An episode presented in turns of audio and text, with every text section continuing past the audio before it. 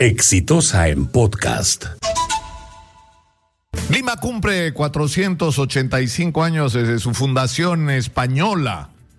Y la verdad es que no hay derecho de que vivamos como vivimos en Lima.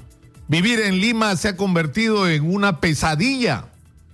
Y Lima fue y debió no perder ese lugar, probablemente la ciudad más importante de Latinoamérica en determinado momento. Era la capital del virreinato español. Era el centro del movimiento político y en algunos aspectos económicos de la región. Lima era una ciudad hermosa, hasta unas, hace unas décadas era la ciudad jardín. ¿Por qué la ciudad jardín? Porque era bonita Lima. Era un lugar, eh, eh, digamos, amable para vivir. Y producto de diversas circunstancias que tuvieron que ver con la catástrofe del final del gobierno de Velasco Alvarado, el fracaso de una reforma agraria que era necesaria pero que se hizo mal y que terminó con una migración brutal hacia las ciudades y convirtió a Lima en una ciudad que se desarrolló sin ningún plan, sin ningún proyecto, sin ningún orden. Somos una ciudad que recién está empezando a hacer el metro cuando en otras ciudades existe hace décadas de décadas.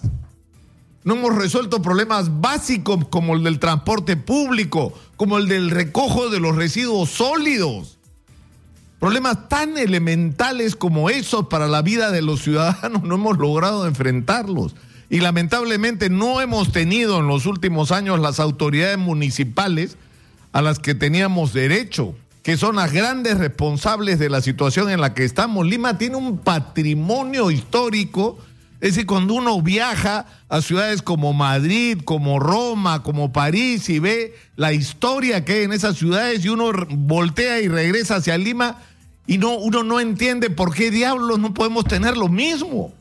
Si tenemos un patrimonio riquísimo, tenemos una historia extraordinaria pero nuestras grandes casonas han terminado convertidas en tugurios donde miles de personas exponen su vida cada día ante la eventualidad de un terremoto de alta intensidad y no se toman las iniciativas, no solamente para rescatar el centro histórico de la ciudad, ponerlo en valor y convertirlo en un extraordinario atractivo, más de lo que ya lo es pese a sus condiciones, sino para salvarle la vida y darle condiciones de existencia decente a quienes están viviendo en los tugurios. Y son miles de personas.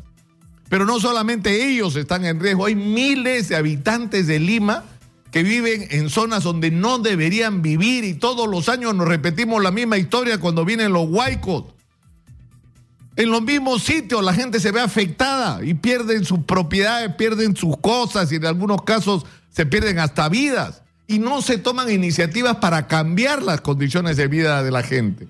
Entonces, ¿qué, es lo que ocurre? Que, no tenemos autoridades que estén sintonizadas con los problemas que vive cotidianamente el ciudadano. Moverse de un lado a otro en la ciudad de Lima es una pesadilla realmente inaceptable. Dos horas para ir, dos horas para volver. Y lo que hacen es el pico y placa, es lo que se le ocurre al señor Muñoz.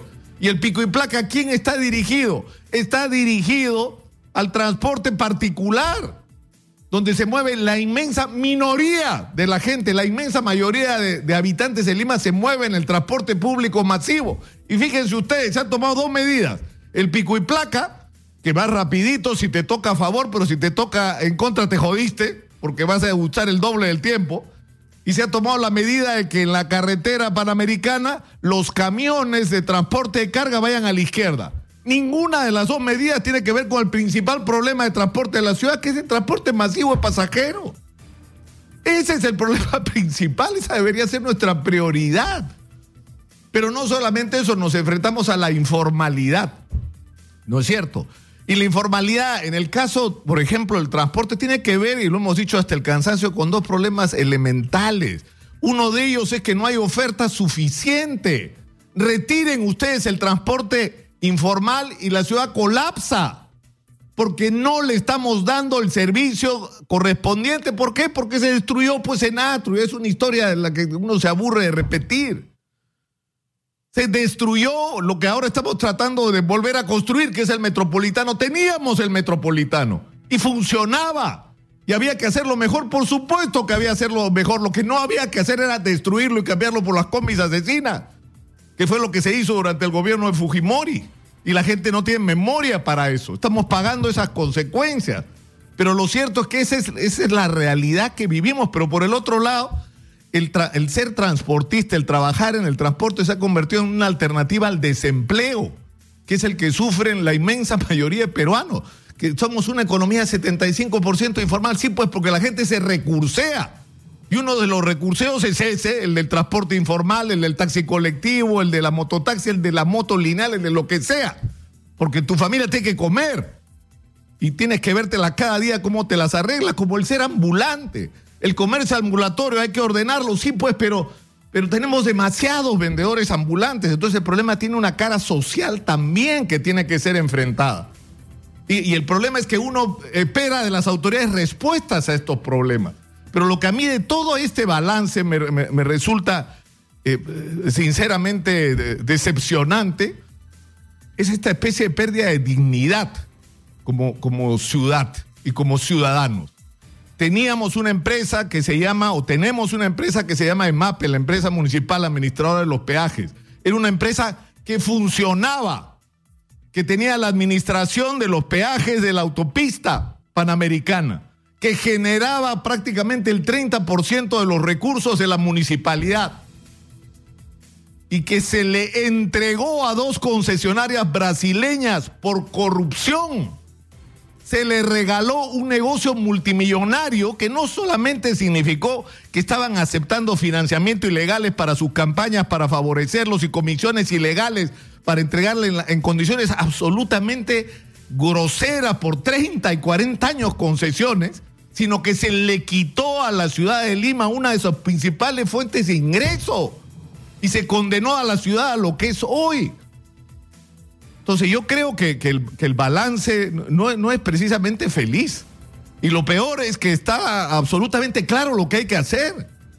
Está absolutamente claro lo que hay que hacer, pero tenemos que hacerlo juntos. Y acá entra en discusión si tiene sentido el tener 43 municipios o como ha dicho el alcalde Luis Molina de Miraflores, deberíamos tener uno como Nueva York, porque el problema de la basura es uno y el problema del transporte es uno y el problema de la inseguridad es uno, que es otro tema extraordinariamente delicado, donde la municipalidad por supuesto que tiene responsabilidad, puede ponerse de costado.